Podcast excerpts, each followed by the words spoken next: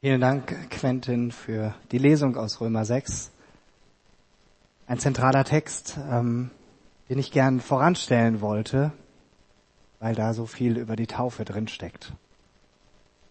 Es gibt ganz viele Dinge, die uns Menschen begeistern. Und eine Sache ist aber ganz besonders. Nämlich die Geburt eines Kindes. Ich durfte das ja inzwischen schon viermal miterleben. Und das waren, alle vier Geburten waren ganz besondere Momente. Ja, da ist es, genau. Äh, das sind äh, unsere vier Kids, als sie noch ganz klein waren. Ähm, da bekommt man so einen kleinen Eindruck. Inzwischen sind sie ja schon etwas größer. Die älteste wird jetzt bald neun. Und dann sind diese Kinder da, glücklicherweise nicht alle auf einmal, sondern nacheinander. Kann man so ein bisschen reinwachsen. Und als Eltern dürfen wir miterleben, wie sie aufwachsen, wie sie groß werden, wie sie hinfallen, wie sie aufstehen, wie sie manchmal die Nacht zum Tag machen und den Tag zur Nacht, ähm, wie sie, die beiden Großen gehen jetzt schon in die Schule, dann mal mehr oder mal weniger gern die Hausaufgaben machen. All diese Dinge. Das gehört zum Leben auch als Eltern mit dazu sind begeistert von den Hobbys, die sie machen dürfen und manche Dinge, wie zum Beispiel Spülmaschine ausräumen oder sowas, das, nee. Da sind sie ja noch viel zu klein für dann auf einmal, ne? Ja, das gehört alles ganz normal dazu. Viele kennen das. Insgesamt ist es ein ganz schönes Grundgefühl, das miterleben zu dürfen. Wie unsere Kinder nach und nach im Leben ankommen, in dieses Leben hineinwachsen. Und ich denke, Gott freut sich genauso darüber, wenn Menschen seine Kinder werden. Wenn sie entdecken, was er alles für sie bereithält. Wenn Menschen sich ihm anvertrauen. Wenn Menschen ihn als ihren Vater im Himmel annehmen und erkennen, dass sie seine bedingungslos geliebten Kinder sind. Ja, schon immer waren. Wenn Menschen anfangen, erste Schritte im Glauben an ihn zu gehen. Und natürlich, wenn Menschen sich auf den Namen Jesu taufen lassen. Und ich finde es so klasse, dass wir heute eure Taufe haben dürfen. Timo, Jonathan und David. Total klasse. Ihr habt so T-Shirts drauf, wo drauf steht, I have decided. Ich habe mich entschieden. Und das Lied im Englischen geht weiter, to follow Jesus. Jesus zu folgen. Für euch drei gilt bereits, was Quentin gerade vorgelesen hat aus dem Bibeltext. Da hat sich was verändert. Da ist eine neue Lebenswirklichkeit in eurem Leben angefangen. Und bei euch dreien ist das gleich, dass ihr im letzten Jahr diesen Schritt getan habt, dass ihr gemerkt habt, Jesus ruft euch und ihr habt auf seinen Rufen geantwortet. Ihr habt ganz bewusst euer Leben ihm anvertraut und wie das bei euch war, das werdet ihr uns vor eurer Taufe jeweils noch persönlich erzählen und da freue ich mich total drauf. Für euch gilt daher deshalb auch der Titel der Predigt, ihr seid schon erneuerte Menschen. Und diese Tatsache, die kommt in dem Predigtext, den ich gleich vorlesen werde, sehr gut zum Ausdruck. 2. Korinther 5, die Verse 14 bis 21. Ich lese uns das und wenn ihr eine Bibel dabei habt, könnt ihr gerne mitlesen. Paulus schreibt hier, bei allem ist das, was uns antreibt, die Liebe von Christus. Wir sind nämlich überzeugt, wenn einer für alle gestorben ist, dann sind alle gestorben. Und er ist deshalb für alle gestorben, damit die, die leben, nicht länger für sich selbst leben, sondern für den, der für sie gestorben ist und zu neuem Leben auferweckt worden ist. Daher beurteilen wir jetzt niemand mehr nach rein menschlichen Maßstäben. Früher haben wir sogar Christus so beurteilt. Heute tun wir das nicht mehr. Vielmehr wissen wir, wenn jemand zu Christus gehört, ist er eine neue Schöpfung. Das Alte ist vergangen, etwas Neues hat begonnen. Das alles ist Gottes Werk. Er hat uns durch Christus mit sich selbst versöhnt und hat uns in den Dienst, hat uns den Dienst der Versöhnung übertragen. Ja, in der Person von Christus hat Gott die Welt mit sich versöhnt, so dass er den Menschen ihre Verfehlungen nicht anrechnet. Und uns hat er die Aufgabe anvertraut, diese Versöhnungsbotschaft zu verkünden. Deshalb treten wir im Auftrag von Christus als seine Gesandten auf.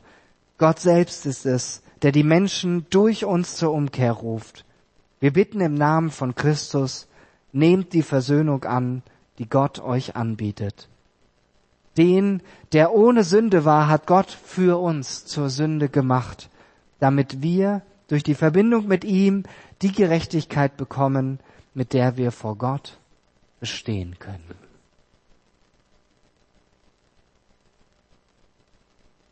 In Vers 14 und 15 geht es um die Grundlage, was jeden Christen antreibt. Die Hauptmotivation für alles, was wir tun, ist die Liebe von Christus. Gott hat uns durch seinen Sohn seine überwältigende Liebe für uns erwiesen. Jesus ist für alle Menschen gestorben. Jesus hat das Höchste gegeben, was er geben konnte, sein eigenes Leben. Und Paulus schlussfolgert daraus, wir sind nämlich überzeugt, wenn einer für alle gestorben ist, wenn Jesus das für uns getan hat, dann sind alle gestorben. Das bedeutet, als Jesus am Kreuz gestorben ist, da ist er an der Stelle eines jeden einzelnen Menschen gestorben. Weshalb? Weil jeder Mensch grundsätzlich von Gott getrennt ist. Und niemand von uns auch nur den Hauch einer Chance von sich aus gehabt hätte, zu Gott zu kommen. In Gemeinschaft mit Gott zu leben, in Beziehung mit ihm, so wie er sich das aber von Anfang an gedacht hatte. Und diese Aussage, die finde ich so, finde ich so radikal. Jesus starb deinen und meinen Tod. Und hierin zeigt sich die krasse Liebe Gottes für uns, indem er Jesus Christus, in Jesus Christus selbst in den Tod gegangen ist. Und damit öffnet er für jeden, der sich ihm anvertraut, eine neue Perspektive auf das Leben. Und die erklärt Paulus im Vers 15. Und deshalb er ist deshalb für alle gestorben, damit die, die leben, nicht länger für sich selbst leben, für das eigene Ego, sondern für den, der für sie gestorben ist und zu neuem Leben auferweckt worden ist. Hier spricht Paulus von dieser neuen Lebenswirklichkeit, die jeder Christ hat. Und er schreibt das dann hier sogar noch etwas pointierter. Jeder Mensch, der lebt, der soll nicht länger mehr sich um sich selber drehen sondern für den, der für ihn gestorben ist und zu neuem Leben erweckt worden ist. Bei Menschen, die Jesus nachfolgen, dreht sich jetzt alles um Jesus, den Auferstandenen. Das ist der neue Dreh- und Angelpunkt des Lebens. Jesus Christus, der uns neues Leben geschenkt hat. Ich kann es auch so sagen, jeder Mensch lebt dann seiner Bestimmung gemäß, wenn er auf Jesus Christus ausgerichtet lebt. Den Blick von sich selber weg hin auf Jesus. Und es ist natürlich eine steile Aussage, das bin ich mir bewusst, denn wenn Menschen erst dann ihrer Bestimmung gemäß leben, wenn sie auf Jesus ausgerichtet sind, dann tun ganz viele Menschen das noch nicht. Dann haben ganz viele Menschen ihre Bestimmung noch nicht gefunden. Jonathan, Timo, David, ihr habt das gefunden. Ihr wisst, für wen ihr jetzt lebt. Ihr wisst, dass ihr nicht mehr für euch selbst lebt, sondern für Jesus. Und das ist einfach nur klasse. Und ich finde es großartig, dass ihr heute Morgen euer Bekenntnis zu Jesus in der Taufe öffentlich macht. Für euch ist die Liebe ganz real, die Jesus euch erwiesen hat. Ihr habt es gemerkt, als wir uns zur Taufvorbereitung getroffen haben, wie begeistert ihr davon erzählt habt, was jetzt anders ist, seitdem ihr mit Jesus lebt. Und diese Liebe, die Jesus uns erwiesen hat, die kann nie real genug werden. Wir werden sie komplett in ihrer Fülle erst erfahren, wenn wir einmal bei ihm sein werden. Hier auf dieser Erde werden wir nie völlig ergründen können, wie unermesslich groß seine Liebe zu uns ist. Wir werden das wahrscheinlich immer nur ansatzweise verstehen. Aber das, was wir hier verstehen können, ist schon genial, finde ich. Und Jesus will und wird euch allen, uns allen, die ihm folgen, mehr von seiner Liebe zeigen. Und wisst ihr, was ich daran so klasse finde? Dass es hier nicht um irgendeine Leistung geht, die wir Menschen irgendwie gemacht haben, weil wir so toll sind. Es geht hier auch nicht heute bei der Taufe um irgendein religiöses Ritual, was bei unserer Gemeinderichtung normal so mit dazugehört, weil es so üblich ist. Es geht schlicht und ergreifend darum, dass Menschen sich haben einladen lassen von einem Gott, der in Jesus sein Bestes für uns gegeben hat, um die Beziehung zu ihm wieder möglich zu machen. Und das feiern wir, dass das in eurem Leben ganz konkret begonnen hat. Und bei diesem Punkt geht es einzig und allein um Gnade. Gnade, etwas Seltenes in unserer Gesellschaft, in unserer heutigen Zeit. Aber nichts brauchen wir so sehr. Denn niemand hat von uns es verdient, in Gemeinschaft mit Gott zu leben. Keiner kann sich durch seine eigene Leistung den Zugang zum Himmel verschaffen. Das Einzige, was wir als Menschen tun können, ist Gottes Gnade, das Geschenk seiner Erlösung in Jesus anzunehmen. Und ich denke, die meisten von uns wissen, ein Geschenk anzunehmen ist keine Leistung. Da klopft einem keiner auf die Schulter und sagt, du hast toll gemacht, dass du das Geschenk angenommen hast, sondern die einzige Reaktion ist Freude, weil wir ein Geschenk annehmen durften. Und diesen Punkt, den müssen wir uns aber auch gefallen lassen, weil wir in einer Leistungsgesellschaft leben. Dass nicht wir die Macher sind, sondern dass Gott selbst alle Voraussetzungen geschaffen hat, damit wir in Beziehung zu ihm leben können. Denn Christsein ist keine Religion. Christsein bedeutet sich auf eine gelebte Beziehung von Gott und Jesus mit Gott und Jesus einzulassen. Und in dieser Beziehung dürfen wir uns ganz und gar immer wieder in die Arme von Jesus fallen lassen. Und wir dürfen dann, weil er uns stärkt, uns immer wieder von ihm senden lassen in unseren Alltag hinein. Und wir wissen, er geht mit. In unserem Alltag müssen wir ständig uns auf neue Situationen einlassen, sie beurteilen und einschätzen. Und wer sich auf ein Leben mit Jesus eingelassen hat, der bekommt ein neues Urteilsvermögen geschenkt.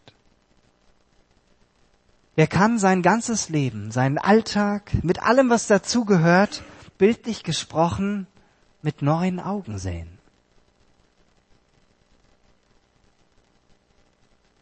Er beurteilt sein Leben seine Mitmenschen, die Welt um sich herum und sogar Jesus nicht mehr nach rein menschlichen Maßstäben. Paulus betont das an dieser Stelle extra. Er sagt, früher habe ich selbst Christus so beurteilt, mit menschlicher Sicht. Da dachte er noch, dieser Christus, der, der macht uns Juden den Glauben kaputt und deshalb muss ich diese Jesus-Nachfolger verfolgen und ins Gefängnis stecken. Das hat er ja getan. Aber jetzt, als Jesus ihm die Augen geöffnet hat, hat er eine neue Sicht bekommen und er sieht, Jesus ist der, um den sich alles dreht. Und deshalb hat er sein ganzes Leben dafür eingesetzt, dass Menschen diesen Jesus kennengelernt haben. Und deshalb kommt dann auch dieser Vers, diese Hauptaussage aus dem Predigtext. Wenn jemand in Christus ist, wenn jemand zu Christus gehört, ist er eine neue Schöpfung. Das Alte ist vergangen, etwas Neues hat begonnen. Oder wörtlich übersetzt, Wenn jemand, wenn also jemand in Christus ist, dann ist er ein neues Geschöpf. Das ursprüngliche ist vergangen, könnte auch übersetzen, hat aufgehört, ist, ist verschwunden. Siehe, Neues ist geworden.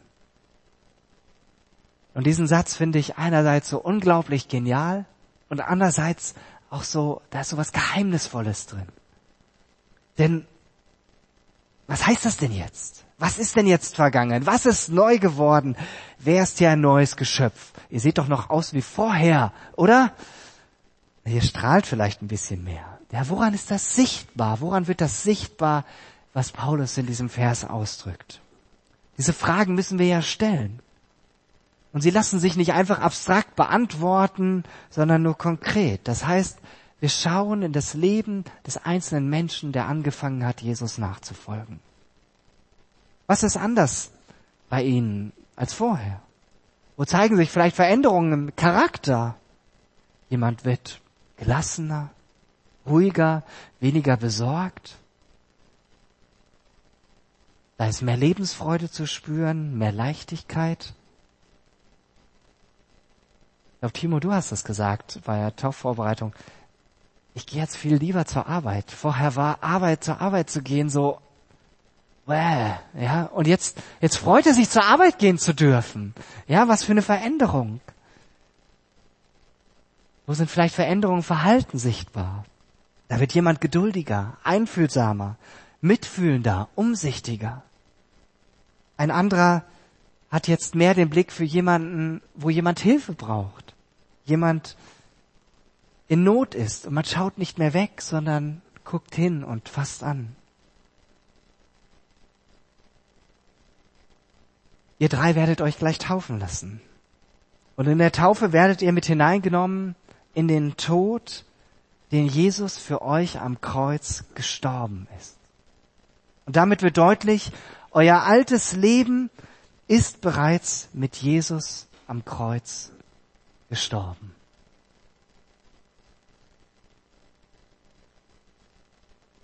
Ich habe euch so eine schöne Grafik mitgebracht. Die haben die in der Taufvorbereitung schon gesehen könnt das hier vielleicht sehen, das ist so ein Taufbecken, Leben ohne Gott, Leben mit Gott und was da an Veränderungen passiert. Wenn ihr untergetaucht werdet, ja, ihr seid nicht drei Minuten unten oder so, das geht ein bisschen schneller, da wird aber euer altes Leben begraben. So wie Jesus nach dem Tod begraben war. Er lag ja auch nicht so lange im Grab, ja. Anderthalb Tage von Freitagnachmittag bis Sonntagmorgen. Und ihr werdet danach wieder auftauchen. Als neue Menschen, die von Gott ein neues Leben geschenkt bekommen haben.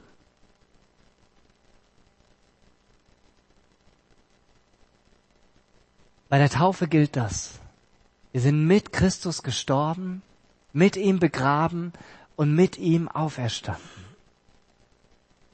Geistlich betrachtet ist die Taufe eine Kampfansage für den Teufel, der auch Satan genannt wird oder Widersacher Gottes. Und er hat kein Interesse, dass wir unser Leben Jesus ganz anvertrauen, uns ihm ganz hingeben. Denn in der Taufe wird auch ausgedrückt, hier gibt ein Mensch sein Leben, seine ganze Existenz ganz in Gottes Hand. Nicht mehr Ihr selbst bestimmt euer Leben, sondern Jesus, der euch dieses neue Leben geschenkt hat. In der Taufe macht ein Mensch sichtbar, dass er jetzt zum Machtbereich Gottes gehört und allein ihm folgen will. Und deshalb ist es, ist die Taufe ein wichtiger nächster Schritt, ich würde sagen ein ganz organischer Schritt, wenn ein Mensch angefangen hat, mit Jesus unterwegs zu sein. Manchmal liegt der, der Zeitpunkt, dass jemand ein Leben mit Jesus begonnen hat und die Taufe jahrelang auseinander. Aber die gute Nachricht ist, man muss nicht erst ein Superchrist werden, um sich taufen zu lassen, sondern wenn man mit Jesus begonnen hat, darf man sich eigentlich direkt danach taufen lassen, um diese Entscheidung, diesen, diese Veränderung, diesen neuen Anfang sichtbar zu machen. Einzig und allein das Bekenntnis zu Jesus Christus ist die Voraussetzung, sich taufen zu lassen.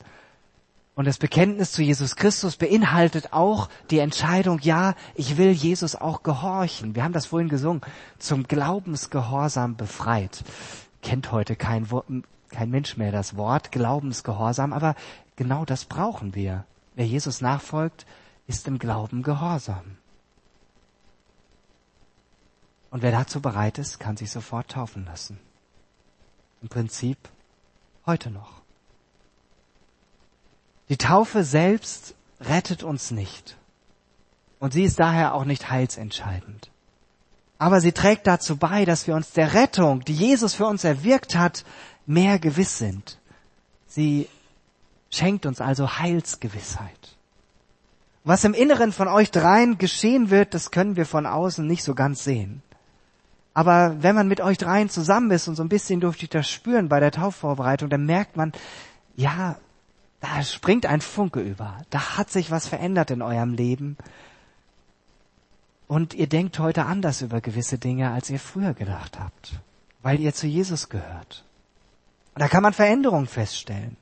Manche Dinge merkt ihr bei euch selbst schon, andere Dinge merken andere in eurem Umfeld, sprechen euch darauf an und sagen, ja, da ist ja was neu geworden. Hey, was, was, was ist da anders bei dir? Was hast du genommen? Ja, ähm, was in eurem Denken verant, was in eurem Denken verant, äh, verändert worden ist, das merkt ihr wahrscheinlich selber am besten. Aber es merken auch die Menschen, mit denen ihr in Beziehung lebt. Und es ist großartig, dass ihr euer Denken jetzt von Jesus prägen lassen wollt und ihn in alles einbezieht. Und das allein schon ist eine grundlegende Veränderung. Und auch hier ist das Schöne daran, ihr habt euch nicht verändert, weil ihr euch angestrengt habt, weil ihr gesagt habt, ich will jetzt das anders machen. Ich will jetzt immer schön fröhlich zur Arbeit gehen, zum Beispiel. Sondern ihr merkt die Veränderung, weil Gottes Kraft in euch sichtbar wird. Und die Bibel beschreibt das ja so, dass der Heilige Geist in uns wohnt. Der Heilige Geist ist kein Schreckgespenst, kein Überbleibsel von Halloween oder sowas. Der Heilige Geist ist die Art und Weise, wie Gott in jedem Menschen wohnt, der Jesus vertraut. Und wenn der Heilige Geist in uns Wohnung genommen hat und wir ihm Raum geben, dann erleben wir, wie er uns verändert und prägt. Wie wir zunehmend zu Menschen werden, die neu gemacht worden sind. Neue Geschöpfe, die von Gottes Gedanken über uns geprägt sind und die nach seinem Sinn und Willen handeln. Und dass das geschieht, danach dürfen wir uns aktiv ausstrecken. Da sind wir auch gefordert, Schritte zu gehen, indem wir Jesus bitten, uns durch seinen Geist zu zeigen, wo es zum Beispiel noch Baustellen in unserem Leben gibt. Und ich wette, bei jedem hier im Raum gibt es mindestens noch eine Baustelle. Ansonsten erklärt ihr mir bitte, wie ihr das hingekriegt habt, dass ihr keine mehr habt. Denn Leben mit Jesus heißt ja unterwegs sein. Und er mutet uns auch nicht alle Baustellen auf einmal zu. Wir sind keine A45, wo man die ganze Zeit den Eindruck hat, man kommt nicht vorwärts, sondern immer nur an manchen Stellen. Und dann zeigt er hier, da legt er seinen Finger auf den Punkt in unserem Leben, da muss was neu werden. Und da dürfen wir mit seiner Hilfe und auch mit der Hilfe von anderen Christen dürfen wir die Sachen angehen und Heilung erleben. Innere Heilung haben wir alle so nötig, um heilvoller miteinander umgehen zu können. Und Seelsorge braucht man nicht erst in Anspruch nehmen, wenn alles zu spät ist, sondern darf man selber in Anspruch nehmen, wenn man merkt, ja, hier gibt es einen Bereich, da komme ich nicht weiter. Da komme ich selbst mit Beten nicht weiter. Ich glaube, ich brauche hier einen Bruder oder eine Schwester im Glauben, die mich unterstützt. Und jemand hat mal gesagt, so schön, der Heilige Geist ist ein Gentleman. Und weil er ein Gentleman ist, überfordert er uns nicht mit unseren Baustellen, sondern ähm, zeigt uns das nach und nach. Ich kann das aus meinem Leben nur zeugnishaft so sagen, dass es immer wieder Punkte gab und gibt, wo ich auf Dinge aufmerksam gemacht worden bin und wenn ich denen nachgegangen bin, dass ich gemerkt habe, wie ich größere Schritte in die Freiheit hinein machen durfte, die Jesus schenkt. Und da bin ich längst noch nicht fertig.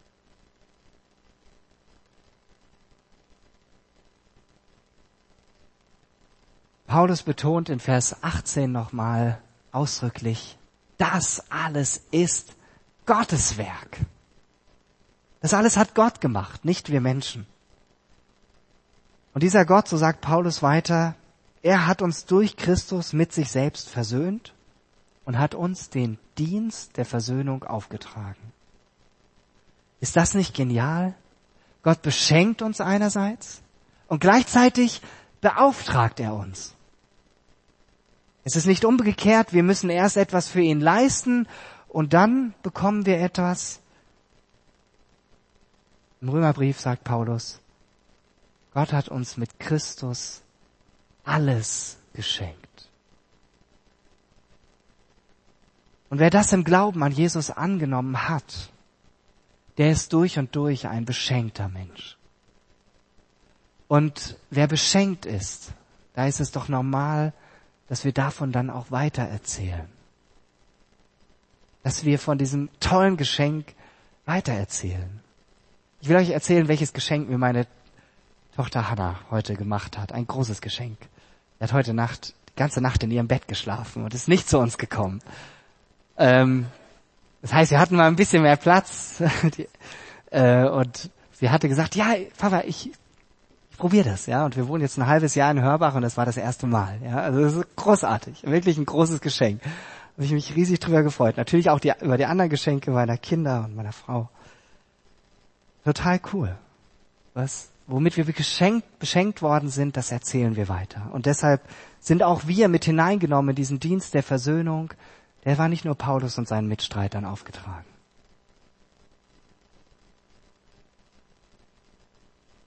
Gott beschenkt uns nämlich nicht, damit wir das Geschenk für uns behalten, sondern damit andere auch dieses Geschenk auspacken können. Durch uns, weil sie durch uns darauf aufmerksam gemacht werden. Und in den Versen 19 bis 21 bringt Paulus diesen Kern der lebensverändernden Botschaft nochmal auf den Punkt. Und gleichzeitig schreibt er dann auch, warum er selbst und seine Begleiter diese gute Nachricht an den Mann oder an die Frau bringen. Ich möchte diese Verse nochmal lesen. Ja, in der Person von Christus hat Gott die Welt mit sich versöhnt, sodass er den Menschen ihre Verfehlungen nicht anrechnet und hat uns die Aufgabe anvertraut, diese Versöhnungsbotschaft zu verkünden. Deshalb treten wir im Auftrag von Christus als seine Gesandten auf. Gott selbst ist es, der die Menschen durch uns zur Umkehr ruft. Wir bitten im Namen von Christus, nehmt die Versöhnung an, die Gott euch anbietet. Den, der ohne Sünde war, hat Gott für uns zur Sünde gemacht, damit wir durch die Verbindung mit ihm die Gerechtigkeit bekommen, mit der wir vor Gott bestehen können. Ich kann nur sagen, das ist einfach umwerfend. Und Jonathan, Timo, David, möchte euch das nochmal zusprechen. Ihr seid mit Gott versöhnt. Ihr seid gerecht vor Gott. Ihr seid seine geliebten Kinder.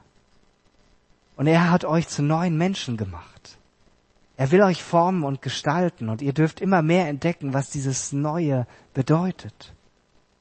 Und wenn er auf euch sieht, sieht er auf Jesus. Und Jesus sagt, ja, ich bin auch für Timo und für Jonathan und für David ans Kreuz gegangen weil Jesus alle Sünde, alle Schuld, alle Trennung auf sich genommen hat, gilt für euch, dass ihr bereits lupenrein seid, strahlend weiß in Gottes Augen.